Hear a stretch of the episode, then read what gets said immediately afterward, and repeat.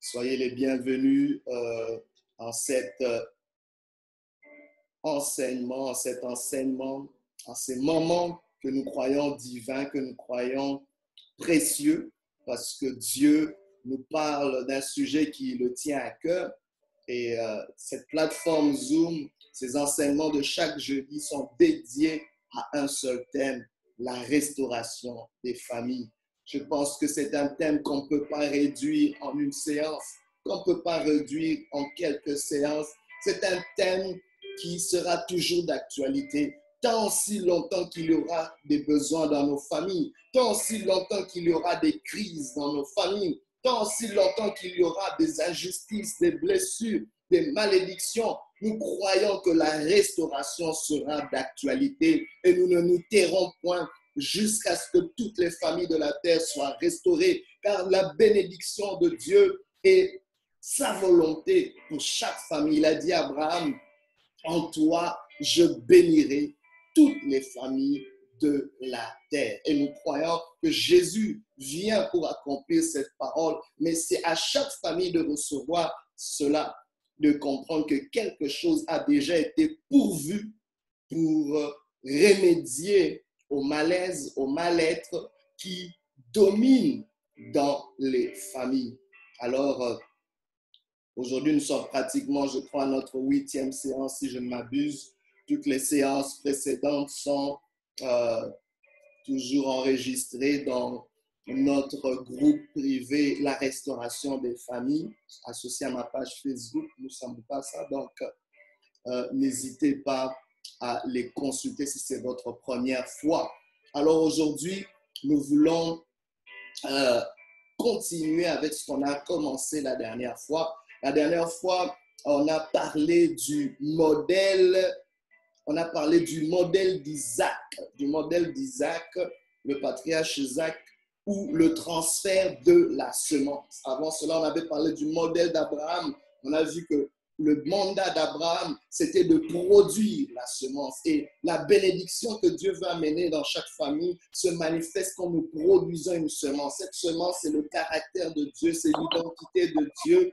Et, c'est cela que nous devons produire. Dieu nous bénit, pas parce qu'on est consommateur, mais parce qu'on est producteur. Parce qu'on est producteur comme lui. Tel il est dans les cieux, tel nous sommes euh, sur la terre. Alors c'est très important. Alors Dieu va souvent susciter un homme, une femme, et il va l'utiliser, utiliser cet homme ou cette femme dans un contexte, dans une situation, afin de révéler son identité, son caractère, de sa volonté et, et ses désirs. Et c'est comme ça qu'il va susciter Abraham. Mais non seulement ça, Dieu continue parce qu'un seul homme n'est pas suffisant pour révéler tout ce que Dieu est et tout ce que Dieu veut. C'est pour ça que chaque être humain, oh my God, dans le temps qui lui est assigné sur la terre, se doit d'être disponible et disposé pour que Dieu l'utilise en son temps, à sa génération, pour manifester ce que Dieu veut pour la terre. Alors, il y a des hommes, des femmes que Dieu a suscités. Alors, on veut étudier ces modèles-là pour appliquer, extraire les principes ou les révélations que Dieu a pu manifester à travers ces situations. Alors, on a vu dix leçons à apprendre sur Isaac. On ne les avait pas tous finis. Premièrement, je vais juste récapituler rapidement. On a vu que la première leçon, c'était que Isaac avait un rôle spécial, celui de transférer la semence, c'est-à-dire le caractère de Dieu, la pensée de Dieu, les valeurs de Dieu. Abraham, c'était de produire. Isaac, c'était de transférer. On a vu aussi comme deuxième leçon, c'est que son nom, euh, qui manifeste son caractère, euh, qui veut dire rire, et veut nous montrer que Dieu, au milieu des détresses et des difficultés familiales, peut amener un sourire. Et c'est le seul des patriarches dont le nom n'a pas changé. Comme troisième leçon, on a vu que en tant que fils, Isaac faisait office de sacrifice. Le sacrifice et il y avait aussi une certaine curiosité en lui où il pouvait engager des conversations difficiles qui sont importantes quand nous vivons dans un contexte de crise. Il faut soulever certaines conversations parce que Dieu veut que la vérité, la lumière soit rétablie pour qu'il y ait restauration. On a vu euh, quatrième leçon que son mariage, on a vu que son mariage avec Rebecca était comme une consolation mais on a vu aussi sa capacité à se maîtriser sexuellement parce que euh, euh, euh, c'était le seul des patriarches qui n'a pas eu d'enfant avec plus d'une femme. Wow. Et c'est quelque chose qui est important à souligner parce que le manque de maîtrise de, dans la sexualité peut amener beaucoup de dégâts dans une famille. Juste un plaisir de, je ne sais pas, deux, trois, cinq minutes peut amener des blessures à n'en pas finir, simplement parce que quelqu'un est allé voir ailleurs. Parfois, on ne mesure pas la conséquence ou les répercussions de certains actes, mais cette affaire-là, Dieu veut que cela soit sacré. C'est pour ça qu'il dit que le lit conjugal soit exempté de toute souillure et que le mariage soit honoré de tous. Mais on a vu aussi que dans son mariage, à un moment donné, il y a eu une distanciation qui s'est produite avec sa femme Rebecca, parce qu'ils avaient attendu pendant longtemps, à peu près 20 ans pour avoir un fils. Donc, il y a des choses qui peuvent amener un écart dans les mariages. C'est aussi quelque chose à souligner. Une autre leçon, la cinquième leçon, c'est qu'on a vu Isaac en tant que parent qui a manifesté du favoritisme et cela a amené de la division dans la famille. Vous savez, euh, on est humain. On peut avoir un enfant favori, préféré, pour x, y raison, parce qu'on est humain. Mais on se doit de ne pas le manifester. On se doit de ne pas être injuste. Voilà. Dès que l'injustice entre, ça détruit beaucoup de choses. Ça amène des divisions, des crises. On est en train de perdre notre famille. On est en train littéralement de détruire. Les gens pensent que, oh, en disant que c'est mon fils favori, mon fils. Non, non, non. Tu es en train de détruire le favoritisme. C'est-à-dire, quand on commence à mener une injustice à cause du favori que nous avons, ça amène la destruction. Alors, la sixième leçon, c'est là qu'on s'était arrêté, c'est la crise. Dans la crise, Isaac a semé. Il a suivi l'instruction divine, il a creusé, il a persévéré. Donc, dans une crise, une crise n'est pas quelque chose d'étrange dans une famille, n'est pas quelque chose d'étrange dans une maison. Une crise arrive pour vérifier l'état de nos fondements. Une crise va parfois venir pour amener un revirement dans nos familles, un shift dans les familles, et souvent précédé par une crise. Aujourd'hui, nous vivons cette grosse crise 2010 qui est 2020 euh, plutôt qui est le début euh, d'une décennie. Je suis sûr que cette crise que nous vivons, euh, qui, nous a surpris tous, vient initier, vient préparer quelque chose. Parce que les gens, vous savez, la crise peut être tellement douloureuse qu'on a tous nos regards sur la crise, mais cela devient une distraction parce que la crise vient annoncer quelque chose. Alors on doit avoir, avoir suffisamment de courage pour regarder au-delà de la crise. Qu'est-ce qui vient après la crise? Dans votre famille, vous vivez une crise, mais ne restez pas tellement noyé dans la crise au point de prendre des décisions qui auront des conséquences permanentes. Parce que c'est cela le problème. Une crise, les crises viennent et partent. Un mariage, une famille aura X, Y nombre de crises. La crise que tu vis aujourd'hui n'est pas la dernière. Il y en aura encore. Je ne suis pas prophète de malheur, mais je te dis que dans la vie, nous naviguons de crise en crise. C'est comme ça qu'on grandit, c'est comme ça qu'on apprend certaines choses. Il y a des choses qu'on ne peut pas apprendre ou qu'on ne peut pas développer sans les crises. Alors, on doit choisir comment nous réagissons devant les crises. Parce que prendre des décisions qui vont avoir des répercussions permanentes, non, il, faut réfléchir. Est-ce que ça vaut la peine? Pense-y après la crise. Une fois que la crise sera passée, qu'adviendra-t-il de nos relations? Est-ce qu'on se regardera encore sous les yeux? Est-ce qu'il y aura encore de la confiance? Attention, la crise peut venir briser des choses, mais la crise ne brisera pas ce qui est essentiel.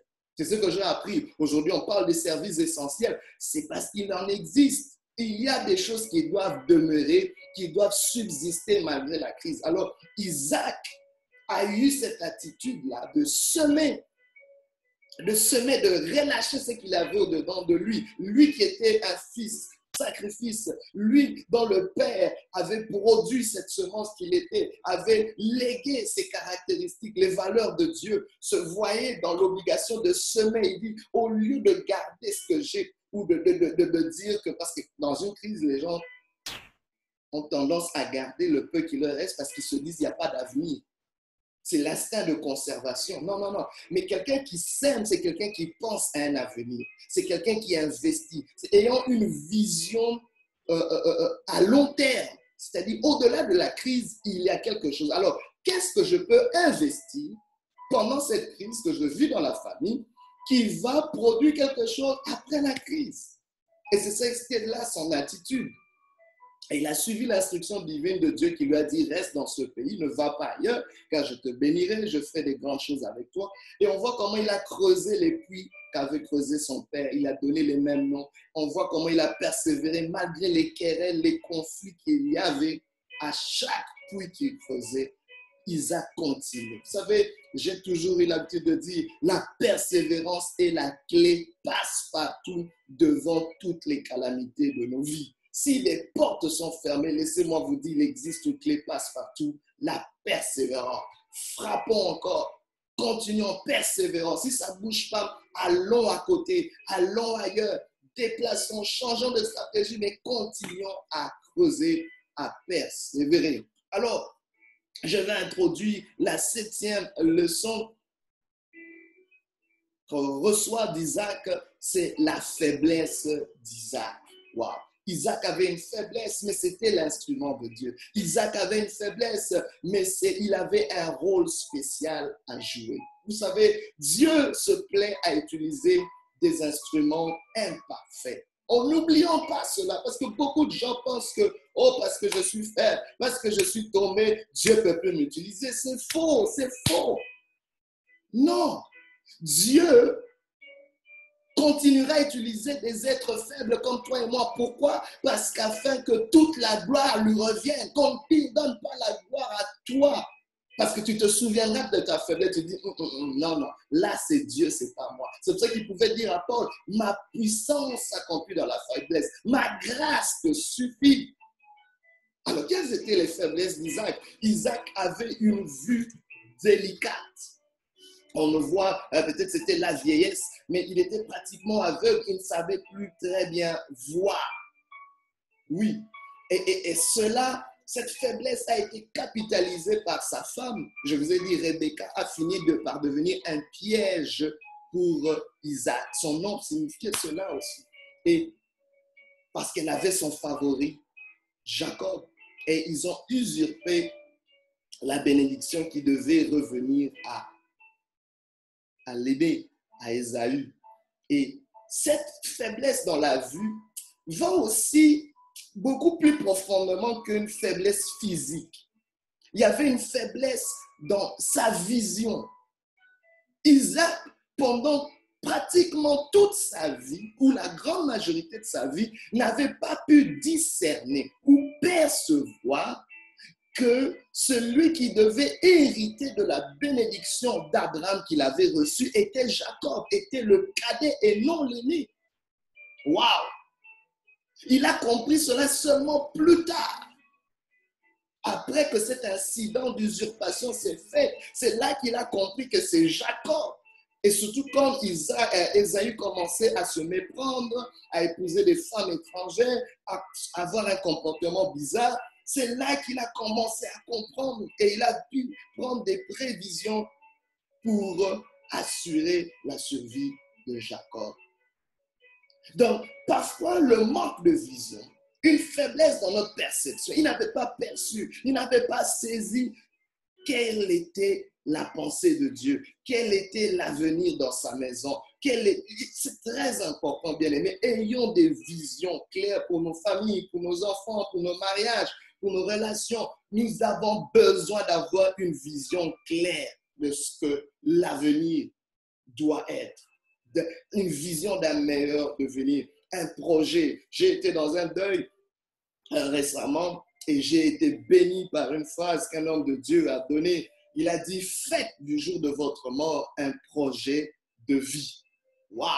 J'étais comme, waouh, j'avais jamais vu ça comme ça. Faites du jour de votre mort, du jour de votre mort, un projet de vie. Oh, miroitez cela, projetez-vous, pensez à la mort et dites, ah, le jour où la mort me surprend, voici ce que j'aimerais accomplir, voici ce que j'aimerais léguer, voici ce que j'aimerais produire. Parce que la vie, bien aimée, oh, elle sera déterminée par votre héritage, ce que les générations futures diront de votre parcours. C'est pas vous qui allez évaluer votre vie, c'est les gens qui restent qui vont évaluer votre vie.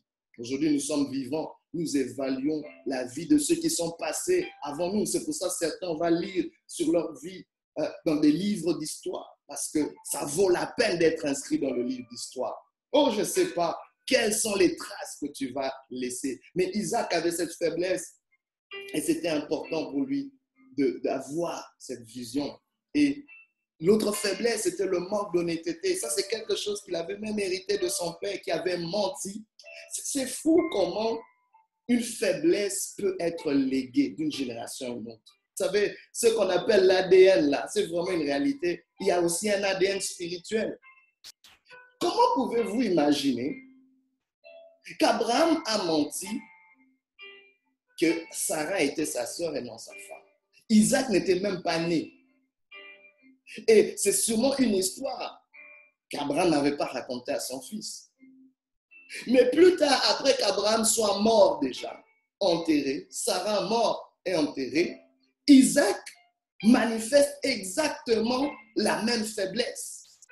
Lui-même aussi, il manque sa femme Rebecca, n'est pas sa femme, mais sa sœur, pour épargner sa vie.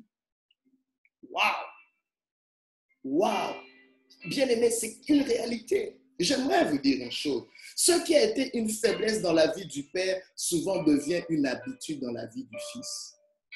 Ce qui a été une faiblesse dans la vie de la mère va souvent devenir une habitude, une seconde nature dans la vie de la fille. C'est pour ça que c'est important d'examiner l'historique de nos familles. Pas pour vous dire que c'est une fatalité, non. Ça vaut la peine d'examiner, d'être conscient de ces choses et de savoir de façon intentionnelle comment y remédier, plutôt que d'être naïf ou ignorant et juste de subir des choses. On doit savoir. Je me rappelle, il y a un, frère qui disait, disait, écoute, nous dans notre famille, je ne peux pas jouer avec des histoires de femmes. Ah, j'ai dit, mais pourquoi? Dit, non, à cause, regarde, mon grand-père était ceci polygame, mon père était ceci et tout ça. Mes oncles, la plupart, c'est comme ça qu'ils ont vécu. Je ne peux pas blaguer avec le sexe. Le sexe n'est pas un jouet pour moi. Et je sais comment m'en éloigner. Et cette personne avait une certaine discipline de vie. Je dis, waouh. Il dit, non, parce que moi, vous peut-être vous pouvez vous en sortir, mais moi, tel que je me connais là, dans mon ADN, dans mon sang, dans ma lignée, il y a déjà cette faiblesse. Alors, j'ai toujours dit ça à mon fils, la meilleure façon d'éviter qu'un lion te mange, c'est de ne pas être à proximité du lion. Oui, le lion là, c'est cette tentation-là. Il faut être loin de cela. Quand tu connais ta faiblesse, évite de te retrouver dans des situations qui peuvent la maximiser. Alors, il y, a, cela, ça produit des dégâts dans cette famille. Alors, la huitième leçon qu'on va voir, c'est aussi, c'est ce qu'on appelle la force d'Isaac. Il y a la faiblesse, il y a des forces. Il faut reconnaître qu'en tant qu'être humain, Dieu conçoit que l'homme est faible. Mais Dieu conçoit aussi qu'il a mis des forces en l'homme. J'aimerais vous dire ceci. L'ennemi va souvent capitaliser sur nos faiblesses. C'est pour ça qu'on parle de tentation. Mais Dieu va capitaliser sur nos forces. Alors, vous avez le choix. Est-ce que vous allez plus vous concentrer sur vos forces ou sur vos faiblesses? C'est vrai, la vérité, c'est qu'on doit gérer le deux. Mais ta destinée, tu l'accomplis à travers tes forces. Mais tu dois minimiser l'impact de tes faiblesses. Voilà. C'est important d'avoir un œil dessus pour que tes faiblesses ne viennent pas tout dilapider. Alors on voit Isaac, sa force, c'était dans ce qui est voilé, ce qui est caché. C'était dans le secret. On voit euh, euh, Isaac avait l'habitude de méditer. On nous dit, euh, quand Rebecca, on a mené Rebecca vers lui, il était dans les champs en train de méditer, de penser. Donc, sa vie manifeste, sa vie visible était soutenue par une vie qu'on ne voyait pas, par des habitudes qu'on ne voyait pas. Vous savez, si votre vie se résume seulement à tout ce qu'on voit, vous n'avez pas encore commencé à vivre. C'est important d'avoir certaines habitudes, d'avoir certaines disciplines. Voyez le principe de l'iceberg. 90% de cet iceberg se trouve enfoui en dessous de l'eau. Ta force se trouve dans les lieux secrets. Ta force se trouve quand personne ne voit. C'était aussi un homme de prière. La Bible déclare que quand sa femme était stérile et qu'elle disait, donne-moi un fils ou je meurs. Elle dit, suis-je Dieu qui t'empêche d'avoir l'enfant?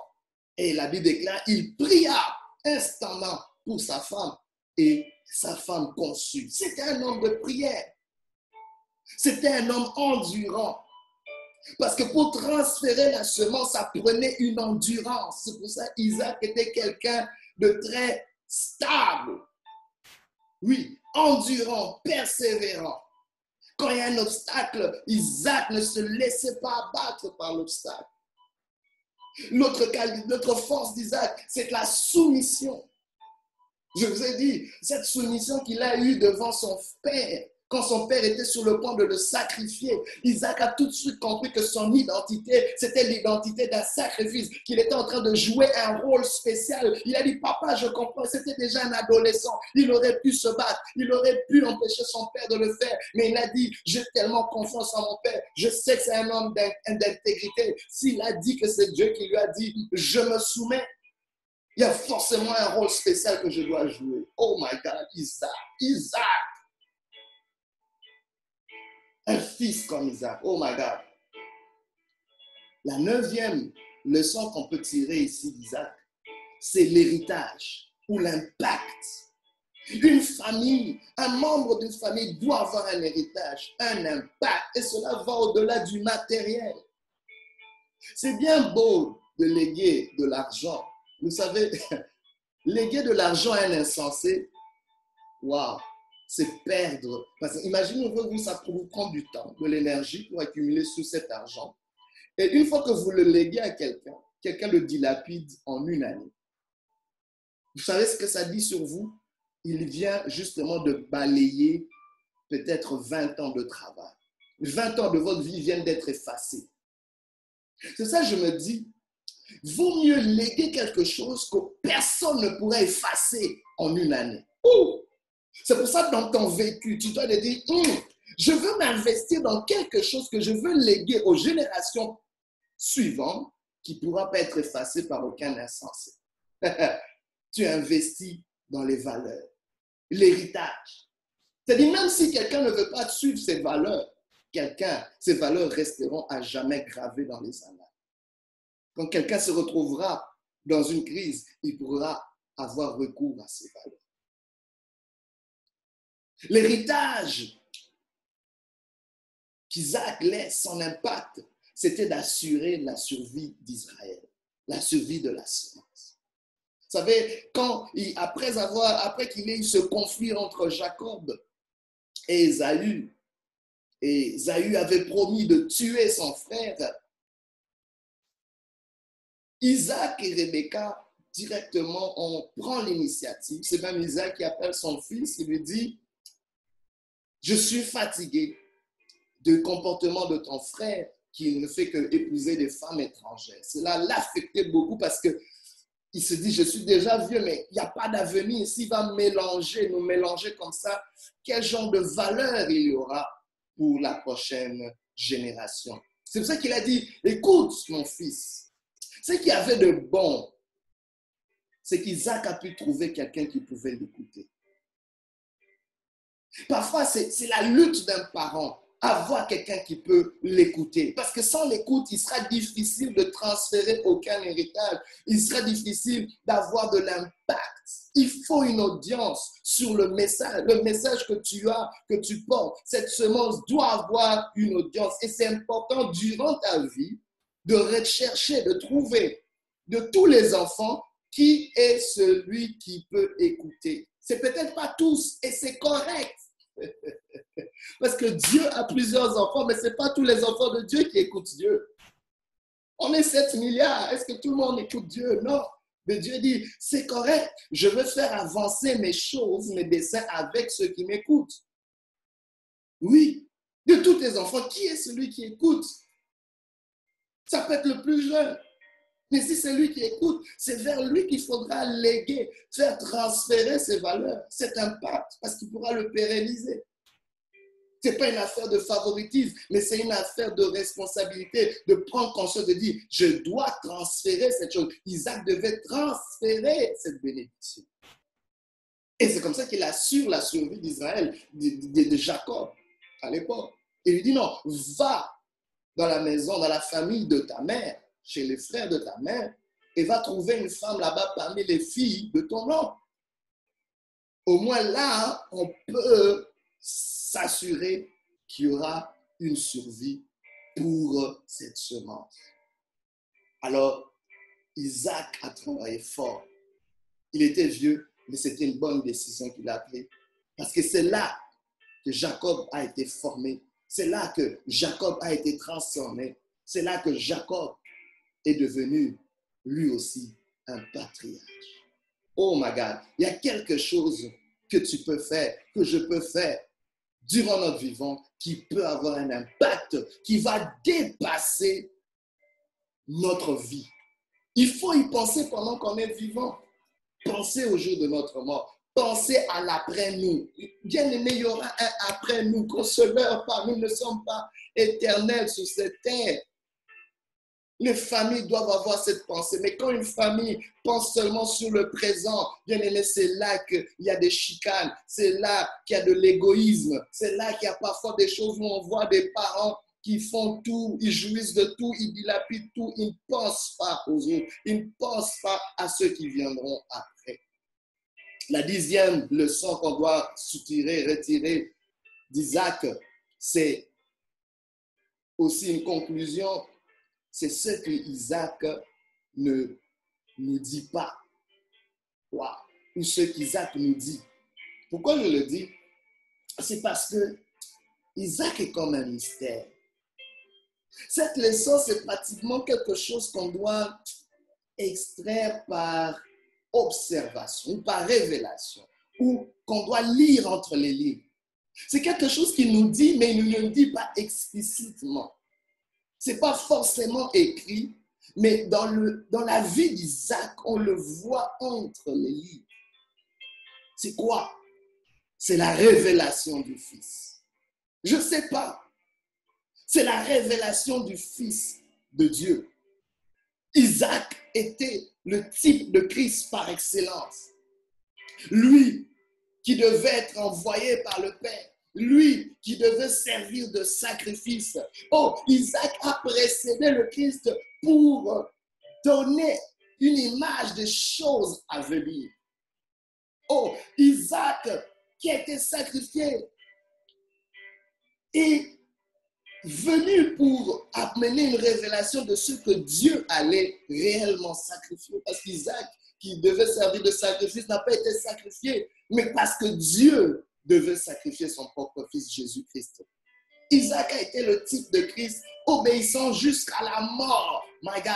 Pourquoi je parle de cela comme étant cette dernière leçon qu'on peut extraire d'Isaac? C'est parce que nous sommes tous fils. Alléluia. Ça dit, peu importe ce que nous vivons, pensons au fils. Comment pouvons-nous nous aligner au Fils? Comment pouvons-nous être un fils digne? Dans ton rôle de père, pense que tu es un fils. Dans ton rôle de mère, pense que tu es un fils. Tu es dans le Fils de Dieu. Tu es dans le Fils de Dieu. Comment peux-tu représenter le Fils? Parce que c'est une clé, bien-aimé. Si nous allons transférer cette semence, pensons le Fils.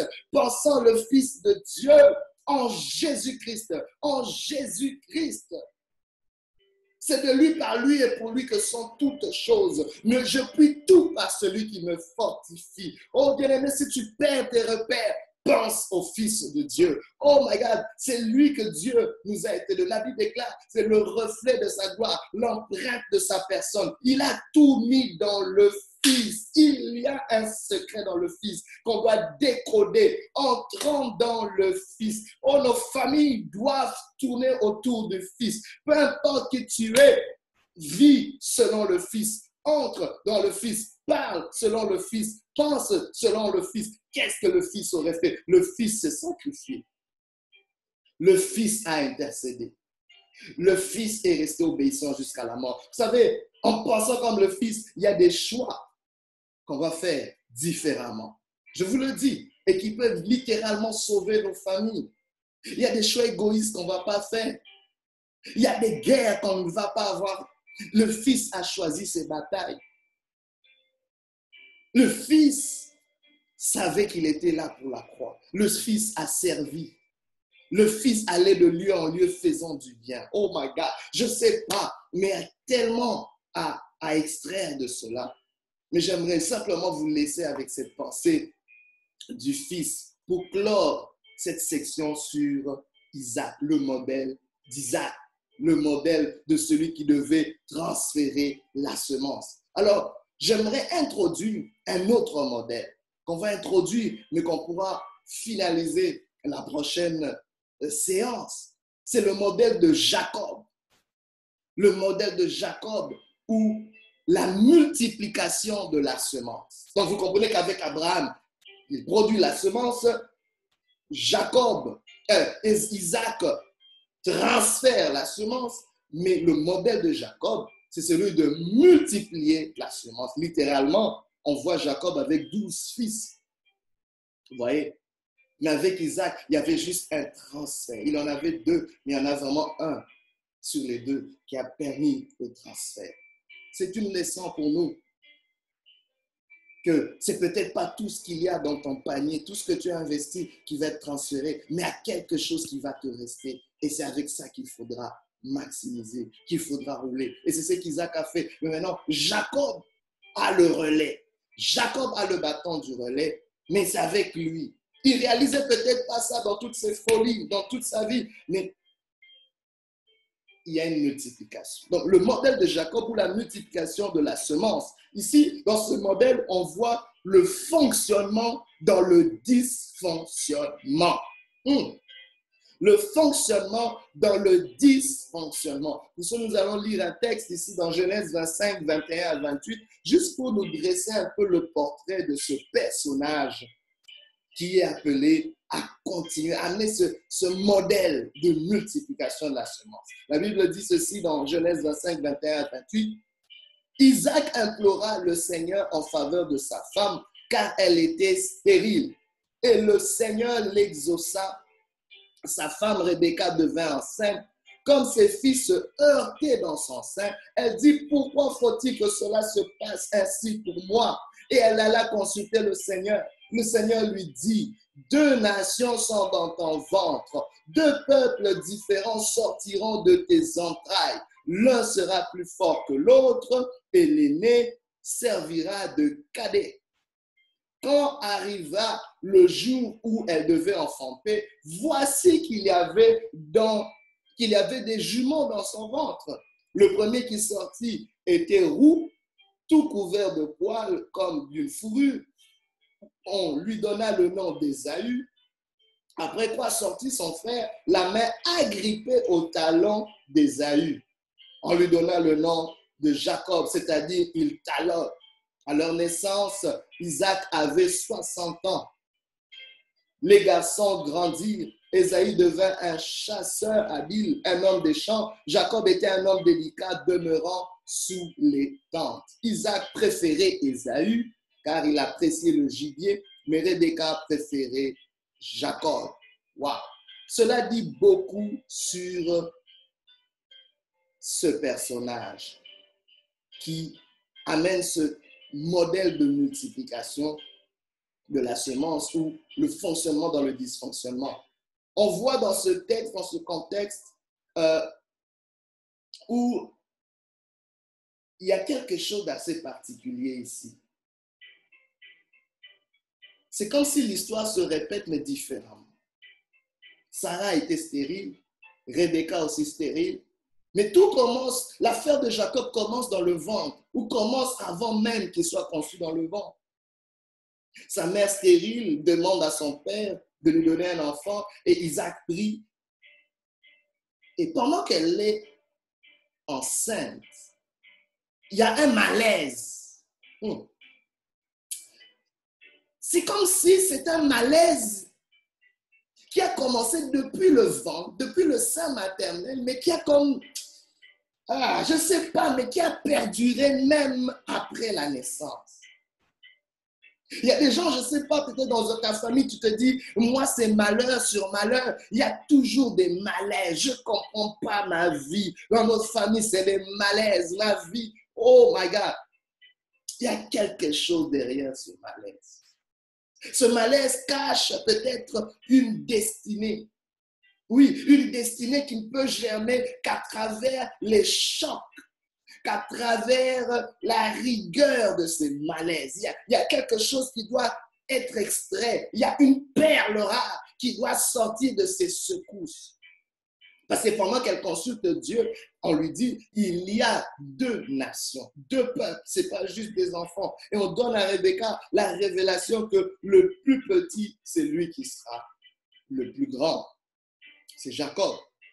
Et on voit à leur naissance, quelque chose d'étrange arrive.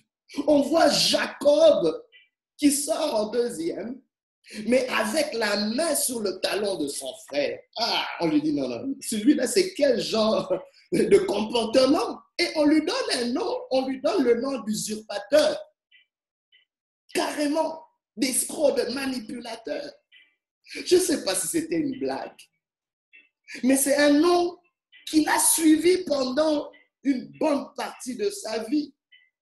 Si pas toute sa vie, il est resté dans ce combat, dans ce conflit. Il avait beaucoup de conflits avec les autres. Et il gérait souvent ces conflits par la manipulation, mais à un moment donné, les conflits qu'il y avait autour de lui étaient le reflet d'un conflit qu'il avait dans son cœur. Et souvent, j'aimerais vous dire, les conflits que nous avons en famille sont parfois le reflet d'un conflit qu'il y a dans nos propres cœurs. Il y a un conflit dans nos cœurs qui doit être adressé. Il y a un conflit dans nos cœurs où, bien aimés, nous avons besoin de trouver une paix sur ce conflit interne. On ne regarde pas seulement les chicanes qu'il y a entre frères et sœurs. Ne regarde pas seulement les chicanes qu'il y a dans ta famille. Regarde le conflit qu'il y a dans ton cœur, car c'est de là que part toute chose.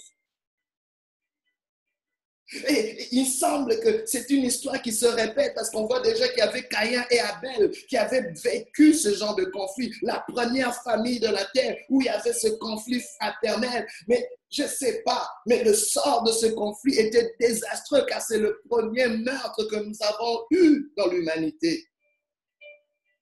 Alors, Jacob et Esaü, ils, vivaient dans ce contexte où il, il était constamment menacé par le fait que son frère pouvait le tuer. Il vivait sous une sentence de mort. Donc, à chaque fois, c'était quelqu'un qui devait avoir regardé dans son ombre, regarder, euh, couvrir ses arrières.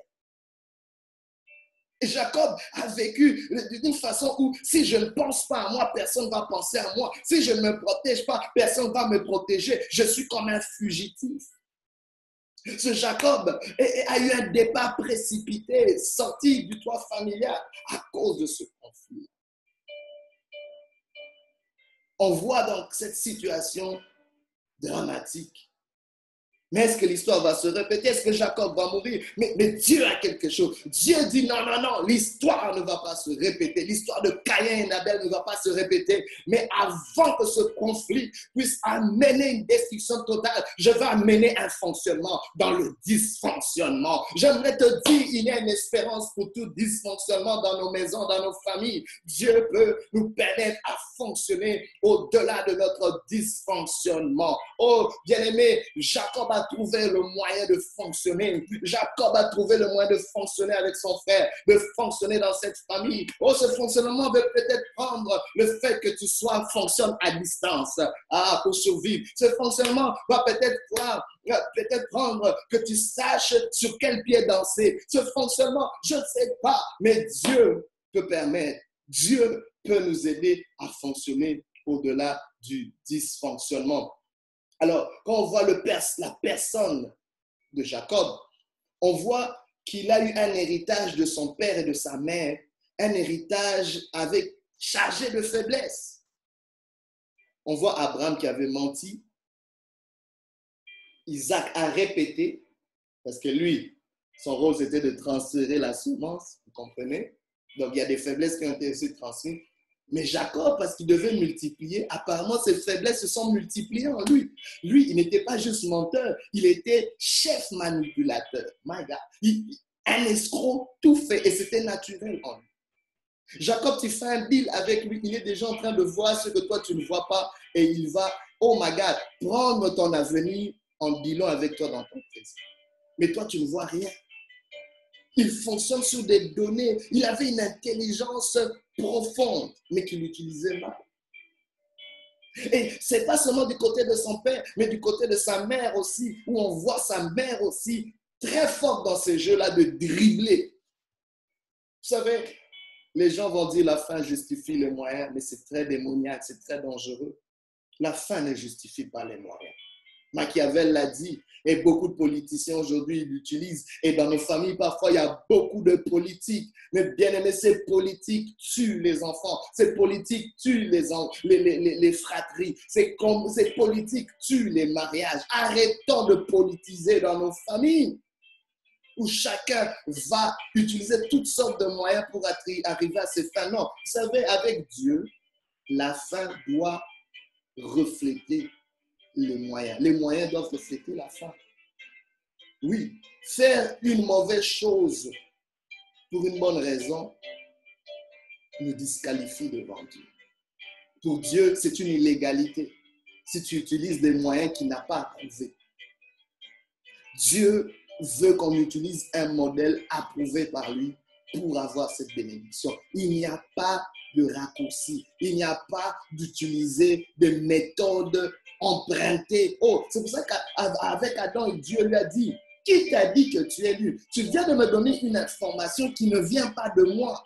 Tu viens d'utiliser un moyen que moi, ton père, ta source, je ne t'ai pas enseigné. Comment pourrais-je soutenir? Non, non, non, on doit régler cette affaire. Qui t'a dit? D'où cela provient-il?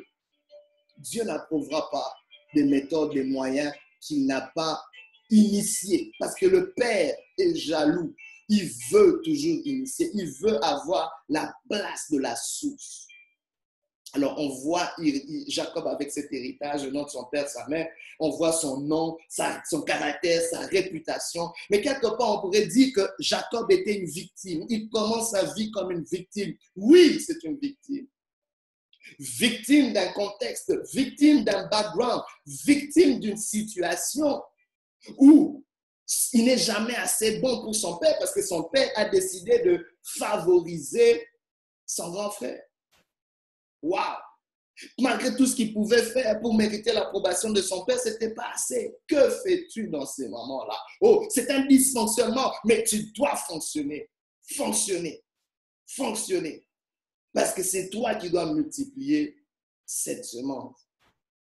On voit ce conflit fraternel, on voit son départ précipité, manipulateur. Il avait plusieurs faiblesses, mais qu'à cela ne tienne, Jacob était l'instrument choisi par Dieu. Dieu n'a pas changé d'avis. on pouvait dire, mais Dieu, on dirait que tu t'es, tu t'es vraiment bourré. Dieu dit, non, non, non, je, quand je le choisissais, je voyais ses faiblesses. Quand Dieu te choisissait, il voyait tes faiblesses, il voyait tes lacunes. Ne dis pas à Dieu, qui es-tu pour me choisir? Non, non, non. Dieu, on ne peut pas informer Dieu sur ses faiblesses. Il les connaît, il les voit, même quand on essaie de les cacher. Acceptons nos faiblesses et conjuguons avec Dieu. Parce que Dieu a un plan pour que ces faiblesses ne viennent pas détruire ton mandat. On peut accomplir nos mandats même avec nos faiblesses, mais c'est-à-dire malgré nos faiblesses, pourrais-je dire. Dieu veut qu'on puisse utiliser la force de son nom. Alléluia. Malgré ton nom, ta réputation, Dieu veut que tu puisses te souvenir de son nom, du Dieu qui t'a choisi comme instrument pour accomplir ses desseins.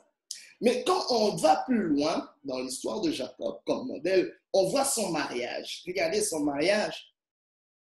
Dans son mariage, waouh! Je ne sais même pas par où commencer. son mariage commence avec euh, avec le conseil de ses parents. ses parents lui disent, écoute, va dans la famille de ton oncle et choisis pour toi une femme parmi les filles de ton oncle. C'est ce qu'il fait, il obéit. Et il voit une belle princesse, une belle du nom de, euh, de Rachel, en train de puiser de l'eau. Il se dit, non, non, non, non, ça c'est la fille. Et il va faire des recherches, il réalise que c'est vraiment la fille de son oncle.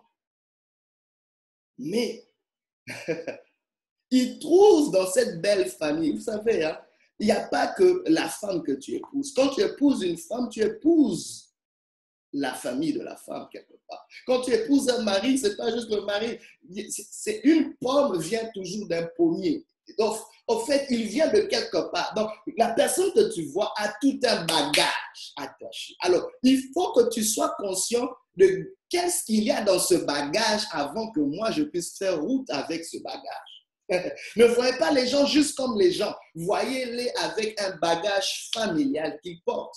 Mais maintenant, on n'est pas en train de discriminer, de dire, hein, on veut des gens sans bagage. Tout le monde a un bagage des bagages qu'on n'a pas choisis, des bagages qui nous ont été livrés dans les mains. Mais maintenant, quand on devient en âge de cheminer, de faire alliance, d'entrer dans des alliances comme le mariage, il nous faut, c'est très important, cela relève de notre responsabilité de savoir qu'est-ce qu'il y a dans ce bagage-là. C'est-à-dire, est-ce que cette personne, où en est cette personne par rapport au bagage qu'il a reçu dans sa famille? Comment gère-t-il les faiblesses et les forces?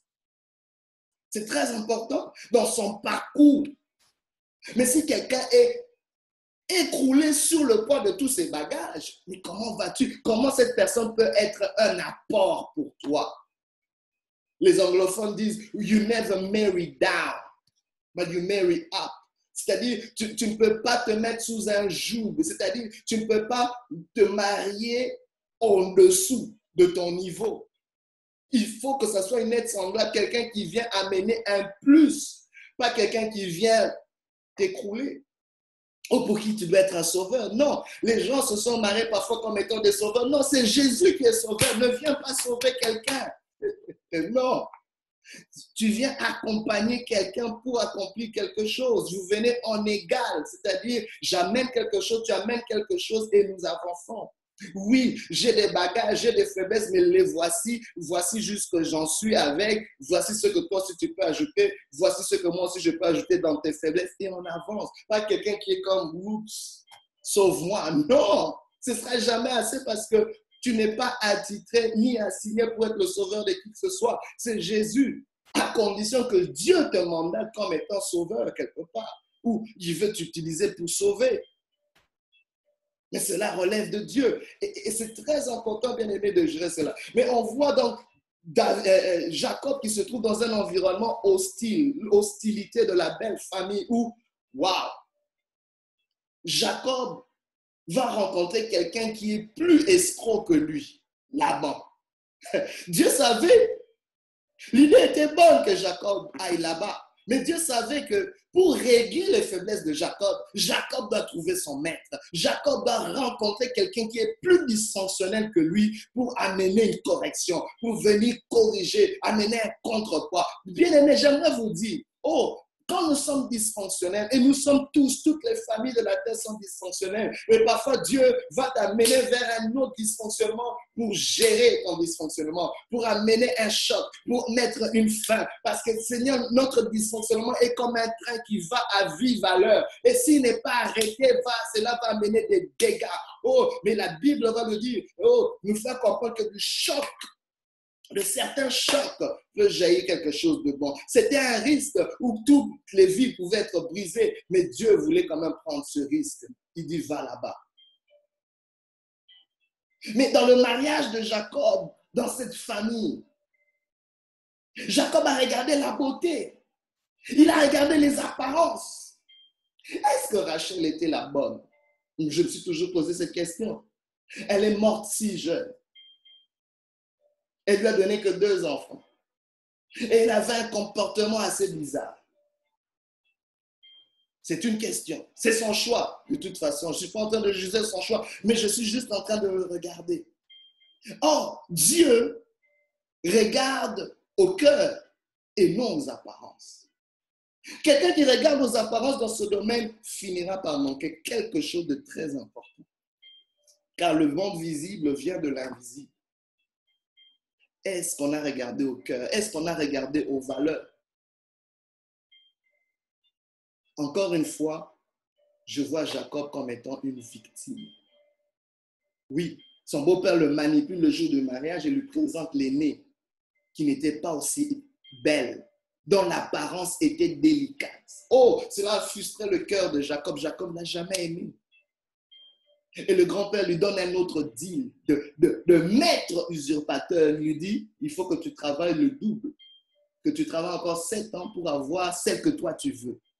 Bien aimé, parfois, Dieu va permettre qu'on puisse travailler beaucoup plus pour ce qu'on veut. Mais la volonté de Dieu ne nous amènera pas dans des chemins détournés. Si seulement on pouvait entendre la voix de Dieu et obéir, on payerait beaucoup moins que payer pendant que nous allons dans des voies qui ne sont pas les voies de Dieu. Et comme si cela ne finissait, il était victime. Mais pourquoi je ne veux pas simplement excuser Jacob? Et j'aimerais pas non plus qu'on puisse s'excuser tous la, loi de, faire tout le temps des excuses, c'est la maladie de l'échec. Arrêtons de faire des excuses parce que je suis victime. Voici, on m'a fait ceci. Voici, oui, on t'a fait, c'est vrai. Mais tu as été victime, mais tu n'es plus victime. Tu ne peux pas demeurer victime si tu veux être restauré. Le problème dans nos familles, c'est que nous vivons trop dans une mentalité de victime et pas assez de vainqueurs. Oui, on peut être victime d'une injustice, mais on ne peut pas rester victime. On ne doit pas porter ce statut comme notre nouvelle identité. Alors, dans ce mariage, il était victime, mais il a encore allé ajouter comme femme les servantes de ces deux femmes. Donc, il, il a fini avec quatre femmes. Est-ce que c'était la volonté de Dieu? Question mark. Donc, il est victime, mais il a compliqué lui-même son cas. Il a compliqué la complexité de son cas avec plusieurs femmes. Une seule femme, c'est déjà beaucoup. Parce que chaque relation, c'est une destinée, c'est un caractère, c'est beaucoup de choses que tu dois gérer. Alors, bien aimé, on a des bagages excessifs parfois dans les alliances, dans les relations, dans les mariages, et cela ne nous aide pas. C'est important pour nous de comprendre cela. Alors, l'autre chose qu'on doit épingler ici à part son mariage, et on va terminer par là, c'est les enfants qu'il a eu. Il en a eu 12 avec ses quatre femmes. Mais c'était des enfants aussi dysfonctionnels. Donc on voit une personne dysfonctionnelle qui est dans un mariage dysfonctionnel et qui a des enfants dysfonctionnels. mais jusqu'où ça va continuer? Parce, Pourquoi des enfants dysfonctionnels? Parce que ces enfants ont imité ce qu'ils ont vu. Les enfants vont plus suivre ce qu'ils voient que ce qu'ils entendent. C'est bon de parler aux enfants, c'est bon, mais c'est encore mieux d'être un modèle, un exemple pour eux, parce qu'ils vont imiter plus ce qu'ils voient que ce qu'ils entendent. C'est un fait. Alors, on voit souvent les parents hein, dire beaucoup de bonnes choses, mais tu ne les fais même pas. Ne sois pas surpris que l'enfant fonctionne d'une certaine manière. Les enfants vont reproduire ce, ce que les parents sont. Oui. Et pas forcément ce qu'ils enseignent. Ils apprennent ce qu'on enseigne, mais ils vont reproduire ce qu'on met. Même si tu caches ce que tu es, ça va être reproduit. Rappelez-vous, Jacob, multiplicateur de la semence. Oh my God, je me dis, mais jusqu'où ça va finir cette affaire? Et autre chose que j'aimerais épingler, souvent dans nos familles, on répète ce qu'on haït. Oui. J'ai vu beaucoup d'enfants, de jeunes dire, je ne serai jamais comme mon père, je ne ferai pas ce qu'il a fait, j'haïs ce qu'il a fait. Pour ne pas dire je le haïs. Hein? Parfois, on va cacher pour être politiquement correct. Ma mère! Hein? Mais attention, la haine est un catalyseur de répétition. Il faut faire attention. Ce que tu haïs, tu risques de le répéter. Je vous le dis, tu dois fonctionner dans l'amour. Aime plutôt l'opposé. Et que cela soit la chose qui te motive. Sinon, j'ai vu tellement entrer dans ces jeux, dans, oh my God, et le cycle n'en finit pas. Tu te dis, mais pourquoi il a répété les mêmes affaires que son père? Pourtant, on l'entendait le haïr. J'ai dit, non, le problème, c'est la haine qu'il avait. Loger la haine, la haine tue, la Bible dit. La haine finira par te tuer. Je ne sais pas ce que tes parents ont fait. Je vais m'arrêter là. Je ne sais pas quel bagage tu as reçu. Mais aujourd'hui, s'il y a une haine quelque part en toi, tu ne vas peut-être pas me l'admettre. Tu vas peut-être l'appeler ce qu'il a fait. Mais si on regarde plus profond, tu le quelque part. Mais toi, aussi longtemps que tu ne le reconnais pas, il sera difficile de corriger cela. Cette haine est en train de driver, de conduire, de manipuler ta vie dans certaines directions que tu ne contrôles pas. Aujourd'hui, si tu entends ça, n'endurcis pas ton cœur. Parce que Dieu veut que tu fonctionnes.